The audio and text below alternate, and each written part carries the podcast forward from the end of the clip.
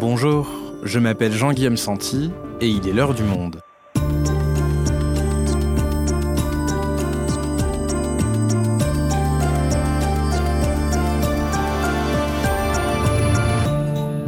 Aujourd'hui, depuis le 24 février 2022, nos yeux sont rivés sur l'Ukraine, mais non loin de là, un autre conflit a lieu entre l'Azerbaïdjan et l'Arménie.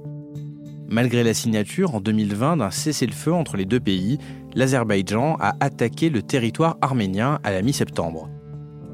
Alors, pourquoi les affrontements ont-ils repris? Comment la guerre en Ukraine modifie-t-elle le rapport de force dans la région? Faustine Vincent est journaliste au service international du Monde. Elle s'est rendue en septembre en Arménie en reportage. Elle nous raconte. Tout comprendre au conflit qui oppose l'Azerbaïdjan et l'Arménie, un épisode d'Esther Michon, réalisation Quentin Tenot.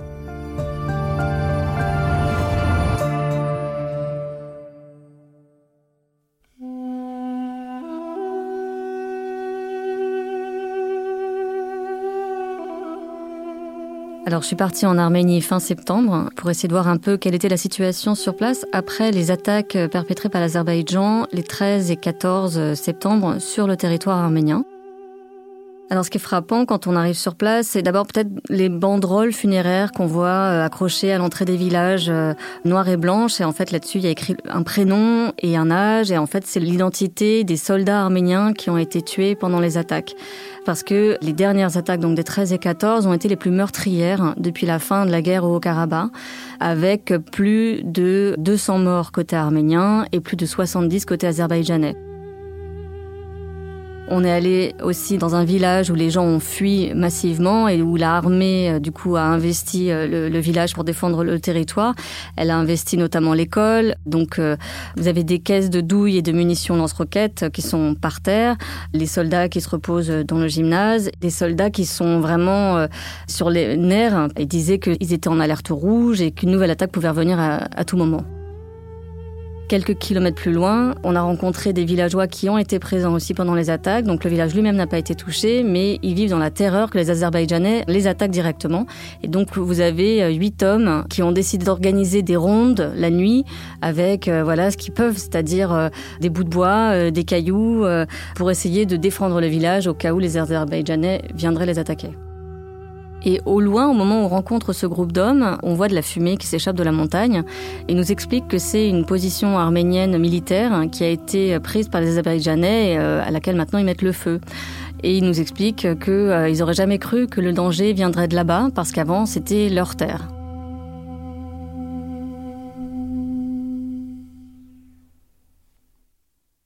Faustine, tu viens de nous raconter ton reportage en Arménie, près de la frontière avec l'Azerbaïdjan. Alors, on va poser les bases dès le début de cet épisode. L'Azerbaïdjan, dont la capitale est Bakou, est un pays frontalier de l'Arménie, dont la capitale est Erevan. Ils s'affrontent depuis plus de 30 ans, notamment dans le Haut-Karabakh. Est-ce que tu peux nous expliquer où c'est le Haut-Karabakh? Alors le Haut-Karabakh, c'est une région séparatiste située en Azerbaïdjan mais peuplée en majorité d'Arméniens et qui est vraiment au cœur du conflit entre l'Azerbaïdjan et l'Arménie. Elle a proclamé son indépendance en 1991 après la chute de l'URSS. Cette indépendance n'est reconnue par personne, y compris par l'Arménie. L'Arménie comme l'Azerbaïdjan considèrent cette région comme leur berceau historique, donc c'est vraiment au cœur de ce conflit. Mais pourtant, et c'est nouveau, les attaques de septembre dont tu nous parles, elles n'ont pas eu lieu justement dans le Haut-Karabakh. Absolument. Là, ça n'est pas dans cette euh, enclave disputée, c'est à la frontière entre l'Arménie et l'Azerbaïdjan. Donc, on n'est plus au même endroit et ça revient finalement à une extension géographique du conflit au Karabakh. Alors, c'est à la fois lié à ce conflit et en même temps, c'est très différent puisque cette fois, il s'agit du territoire souverain arménien qui est attaqué. Alors comment est-ce que Ilham Aliyev, le président de l'Azerbaïdjan, justifie cette offensive sur le territoire arménien? Alors lui, il a dit répondre à des provocations de la part des soldats arméniens, mais dans les faits, il est en train d'essayer de pousser son avantage pour essayer de grignoter le territoire et surtout d'obtenir euh, deux choses qui sont très importantes aux yeux des Azerbaïdjanais. C'est l'établissement d'un corridor qui relie l'Azerbaïdjan à leur exclave du Nakhichevan. Alors c'est un territoire azerbaïdjanais qui est au euh, sud-ouest de l'Arménie, qui aujourd'hui est séparé, isolé. Et donc l'idée, c'est d'avoir ce corridor qui relie les deux et qui leur permettrait aussi d'avoir un lien direct après avec leur allié turc. Et pour l'Arménie, c'est euh, une ligne rouge puisque eux sont d'accord pour faire une route de communication entre les deux, mais pas un corridor sur lequel ils n'auraient pas de droit de regard. Les soldats azerbaïdjanais avaient déjà commencé à grignoter le territoire arménien en mai 2021. Et aujourd'hui, ils occupent 50 km du territoire arménien, euh, selon Erevan. Et alors, face à cette incursion sur son territoire, est-ce que l'Arménie compte des soutiens militaires dans la région? Oui, alors théoriquement, euh, l'Arménie peut compter sur euh, la Russie, qui est son allié traditionnel, avec qui elle a des accords de défense, selon lesquels, voilà, en cas d'attaque sur son territoire, elle est censée être défendue militairement. Mais le problème aujourd'hui, c'est que euh, la Russie est déjà accaparée par la guerre en Ukraine et que, aux demandes arméniennes d'avoir une aide militaire, elle a simplement répondu par l'envoi d'une mission d'observation. Donc on assiste aujourd'hui à ce qui est perçu côté euh, arménien comme du désintérêt et ils se sentent encore plus vulnérables parce qu'ils se retrouvent du coup euh, encerclés par leurs ennemis entre l'Azerbaïdjan et la Turquie qui avaient commis euh, le, le génocide en 1915 et ils ont l'impression de pouvoir compter sur personne. Par contre, il y a des acteurs qui essayent de prendre la place laissée vacante par Moscou, c'est l'Europe et les États-Unis, notamment la France qui essaye de faire le médiateur, euh, les États-Unis aussi. Il y a ces tentatives-là euh, de faire avancer euh, le processus de paix, mais pour l'instant, voilà, ça n'est pas encore concluant. Alors, tu parlais de la Turquie qui soutient effectivement l'Azerbaïdjan. Est-ce qu'elle a réagi? Oui, alors le président turc Erdogan a réagi pour euh, condamner euh, l'Arménie en estimant que c'était elle qui avait violé euh, le cessez-le-feu de 2020. Her zaman olduğu gibi bu gelişme karşısında da Azerbaycanlı kardeşlerimizin yanında olduğumuzu Comme toujours, le monde entier doit savoir que nous sommes aux côtés de nos frères et sœurs azerbaïdjanais face à cette situation. Cela aura bien sûr des conséquences pour l'Arménie, qui n'a pas rempli les conditions de l'accord signé après la guerre du Haut-Karabakh et a constamment affiché une attitude agressive. Il faut savoir que la Turquie avait fourni une aide déterminante euh, à l'Azerbaïdjan au moment de la dernière guerre du Haut-Karabakh en 2020, en lui fournissant notamment des drones. Mais cette fois, en fait, Erdogan n'a pas très envie euh, qu'il euh, y ait un nouveau foyer de tension parce que il est lui-même là en train de essayer de normaliser les relations avec l'Arménie, que par ailleurs dans la guerre en Ukraine, il essaie de se poser en médiateur. Tout ça fait que il n'a pas intérêt à ce qu'il y ait à nouveau une guerre entre l'Azerbaïdjan et l'Arménie. Et est-ce que depuis ces attaques du mois de septembre, il y a eu de nouveaux affrontements? Oui, alors il y en a euh, à épisodes réguliers et il y en a eu notamment un le soir même de notre euh, passage dans, dans les villages qui avaient déjà été euh, touchés. Ce jour-là, il y a eu trois morts côté arménien.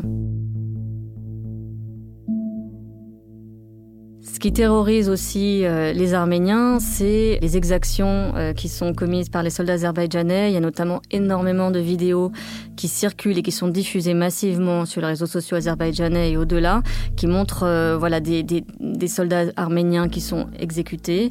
ce qui s'était déjà produit il y a deux ans pendant la guerre au Karabakh, où il y avait eu aussi massivement des vidéos montrant ce type d'exactions. Alors toutes n'ont pas pu être vérifiées, mais au moins l'une d'entre elles l'a été récemment par Human Rights Watch, qui a pu identifier l'une de ces vidéos qui montre que sept prisonniers euh, de guerre arméniens ont été exécutés euh, à bout portant par des soldats azerbaïdjanais.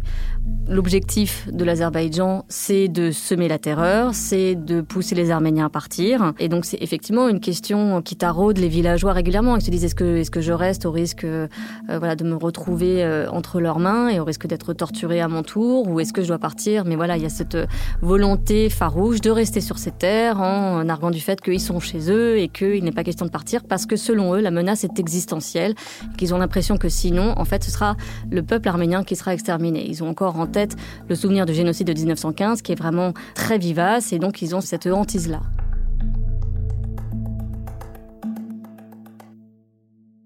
Tu nous parles de crimes de guerre du côté de l'Azerbaïdjan. Est-ce que l'Arménie en commet elle aussi? Alors, euh, l'Azerbaïdjan, en effet, euh, accuse l'Arménie aussi d'avoir euh, commis des, crimes de guerre. Il y a aussi Amnesty International, d'ailleurs, qui avait relevé des allégations en ce sens. Côté azerbaïdjanais, les représentants azerbaïdjanais nous ont transmis des documents qui en recensent 26 depuis la première guerre du Karabakh, avec des faits qui datent essentiellement de cette époque. Euh, après, la difficulté, c'est que aucune enquête internationale indépendante n'a été euh, déployée pour enquêter là-dessus. On a l'impression que les deux se renvoient euh, des discours accusateurs et que ça n'est pas tranché par une justice internationale. Par contre, ce qui est clair, c'est que il y a côté azerbaïdjanais un discours de haine et arménophobe qui alimente ces crimes de guerre. Alors, j'ai interrogé une avocate qui représente les intérêts des prisonniers arméniens auprès de la Cour européenne des droits de l'homme, qui expliquait qu'il y a eu un premier cas de décapitation euh, d'un soldat arménien par un Azerbaïdjanais en 2004, qu'ensuite en 2016 il y en a eu trois autres, et puis en 2020 il y en a eu dix fois plus. Ils en ont recensé 30 des cas de décapitation, dont des civils. Et est-ce qu'il y a un crime de guerre qui a particulièrement marqué les esprits? Oui, c'était en, 2004 euh, avec un, officier azerbaïdjanais qui participait à un stage de l'OTAN en Hongrie et qui, la nuit venue, a découpé un soldat arménien à la hache. Et donc cet homme a été condamné à perpétuité en Hongrie, mais il a été ensuite extradé en Azerbaïdjan où il a été accueilli en héros non seulement euh, il n'a pas été puni, il n'a pas purgé sa peine là-bas, mais il a été promu par euh, Ilham Aliyev, qui était déjà au pouvoir à ce moment-là. Donc vous avez une culture de l'impunité en Azerbaïdjan qui alimente ces crimes de guerre.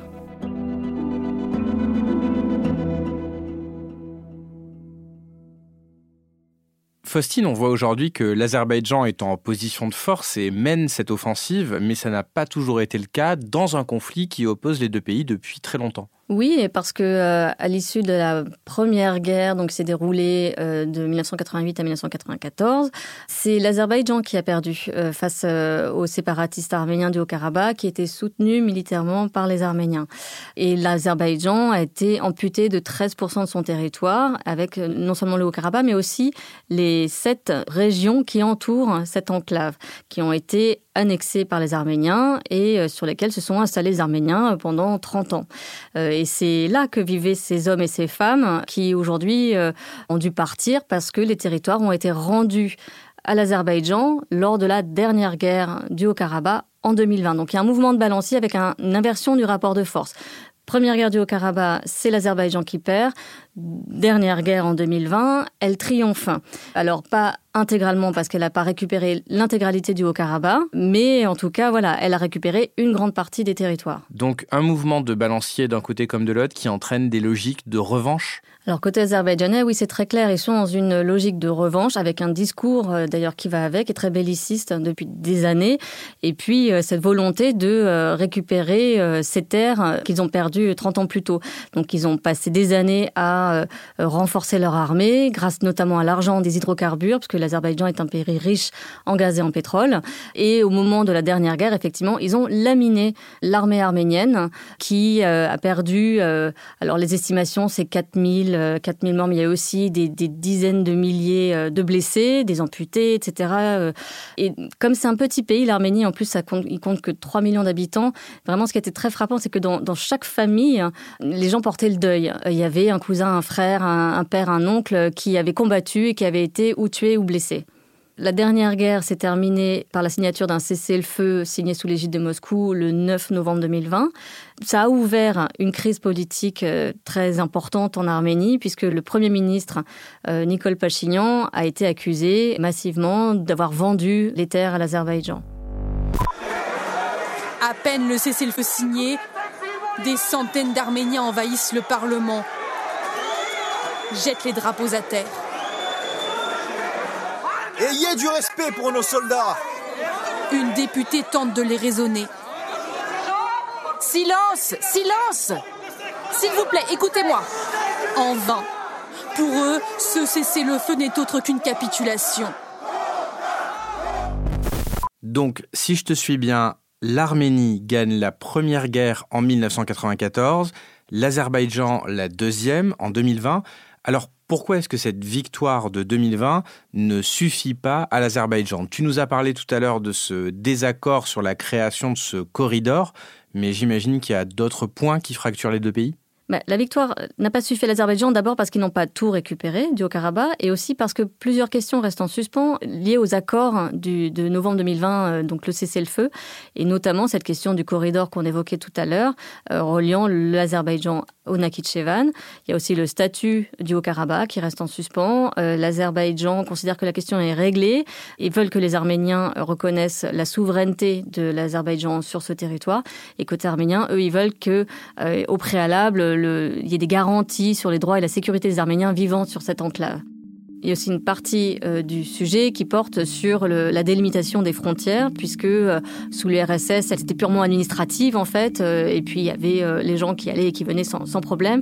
Mais depuis la fin de l'URSS, ce tracé n'a pas été délimité nettement, et donc là aujourd'hui, il s'agit effectivement de pouvoir le délimiter correctement avec l'aide de, de, commissions ad hoc et puis de, en l'occurrence, l'Union européenne qui a envoyé sur place une mission civile et d'observation et pour aider les fameuses commissions à, délimiter la frontière.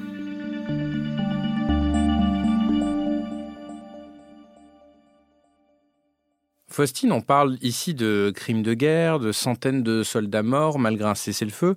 Est-ce que cette situation, elle fait réagir la communauté internationale? Alors euh, en ce moment, la difficulté c'est que euh, il y a la guerre en Ukraine euh, qui accapare euh, tout le monde, hein, qui focalise l'attention internationale et du coup euh, le conflit lié au Karabakh, puisque là techniquement parlant c'est pas au Karabakh mais c'est quand même lié. Effectivement, ça paraît un peu loin, un peu secondaire et puis euh, c'est compliqué de discerner les responsabilités des uns des autres parce qu'à chaque fois ils s'accusent mutuellement, etc. Donc même pour désigner qui a agressé qui, ça demande de, de s'impliquer davantage et il y a beaucoup de pays qui s'y refusent. Donc, euh, ce qui était assez marquant euh, juste après les attaques du 13 et 14, c'est que euh, la, enfin, une grande partie de la communauté internationale appelait les deux parties à se calmer, en gros, quoi, mais sans désigner l'Azerbaïdjan comme le fautif, ce qui récuse, hein, bien évidemment. Il n'y a que la France et les États-Unis qui ont, elles, appelé l'Azerbaïdjan à euh, arrêter euh, cette offensive, à, à respecter l'intégrité territoriale de l'Arménie. Alors le 6 octobre a eu lieu le sommet de Prague où 44 dirigeants européens, qu'ils soient dans l'Union ou non, se sont réunis pour discuter des suites à donner à la guerre en Ukraine et à la crise énergétique. Et à cette occasion, Emmanuel Macron et Charles Michel, le président du Conseil européen, ont rencontré Nicole Pachinian, le Premier ministre arménien, et Ilham Aliyev, le président azerbaïdjanais. Alors, quelle est la position de l'Europe dans ce conflit? Ils essayent de se poser en, en médiateur et euh, de, de, faire avancer euh, un processus de paix. Et pour aider justement à établir les faits et pour euh, faire un peu le tampon, l'Union européenne a décidé d'envoyer une mission civile en Arménie, près de la frontière. Ça reste assez modeste, c'est 40 personnes qui, qui vont observer ce qui se passe, mais c'est une première étape et c'est assez symbolique parce que ça montre que voilà, le, le, il y a cette volonté de s'impliquer davantage dans le règlement de ce conflit, même si la marge de manœuvre européenne reste très faible, parce qu'en fait, c'est encore la Russie qui a la main, même si aujourd'hui, elle est euh, plus en capacité d'intervenir. Ça, c'est pour l'Europe, mais la France s'est positionnée sur le sujet en tant que médiatrice dans ce conflit, tu nous le disais. Alors, quelle est la position d'Emmanuel Macron? Emmanuel Macron euh, est revenu longuement là-dessus euh, lors de son intervention sur France 2 récemment, où il disait qu'il était du côté arménien et euh, il dénonçait aussi le fait que Moscou ait joué le jeu, dit-il, de l'Azerbaïdjan avec une complicité Turcs. Et lors de ce conflit, il y a eu un conflit sous-jacent. C'est que la Russie a utilisé ce conflit qui datait depuis plusieurs décennies. Et elle s'est immiscée dans ce conflit. Elle a manifestement joué le jeu de l'Azerbaïdjan avec une complicité turque. Et elle est revenue là pour affaiblir l'Arménie qui a hérissé euh, à la fois Moscou et Bakou, qui du coup euh, contestent à la France euh, la possibilité de jouer le rôle de médiateur maintenant. Et du côté des Arméniens, comment est-ce qu'ils perçoivent ce soutien? Côté arménien, donc cette aide est accueillie vraiment à bras ouverts parce qu'ils savent plus trop vers qui se tourner pour essayer de stopper l'avancée des Azerbaïdjanais. Par contre, il y a cette crainte euh, qui est liée à un accord qu'a passé l'Union européenne avec l'Azerbaïdjan cet été pour importer du gaz. L'objectif, c'est de doubler les importations de gaz vers l'Union européenne euh, d'ici les prochaines années. Et donc ça, ils ont vraiment l'impression que ça lie l'Europe euh, à leur ennemi et que ça l'empêche d'avoir vraiment une, une influence euh, sur lui pour arrêter les offensives. Et donc pour conclure, Faustine, euh, les deux dirigeants des deux pays, ils se rencontrent, par exemple lors de ce sommet du 6 octobre à Prague, et pour autant, il n'y a pas de discussion pour un éventuel traité de paix en cours? Si, il y a des discussions justement. Donc tout l'enjeu, c'est d'arriver euh, à, s'accorder euh, sur les termes de ce traité. Donc l'Arménie dit que ce traité de paix devrait être signé d'ici la fin de l'année, mais en même temps, il y a beaucoup d'éléments qui restent en suspens, donc ça n'est pas assuré. Merci Bastien. Merci.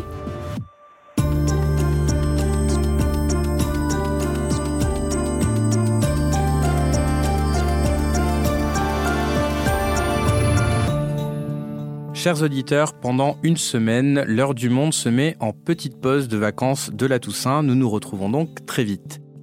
C'est la fin de l'heure du monde, le podcast quotidien d'actualité proposé par le journal Le Monde et Spotify. Pour ne rater aucun épisode, vous pouvez vous abonner gratuitement au podcast sur Spotify ou nous retrouver chaque jour sur le site et l'application lemonde.fr. Si vous avez des remarques, suggestions ou critiques, n'hésitez pas à nous envoyer un email à l'heure du monde.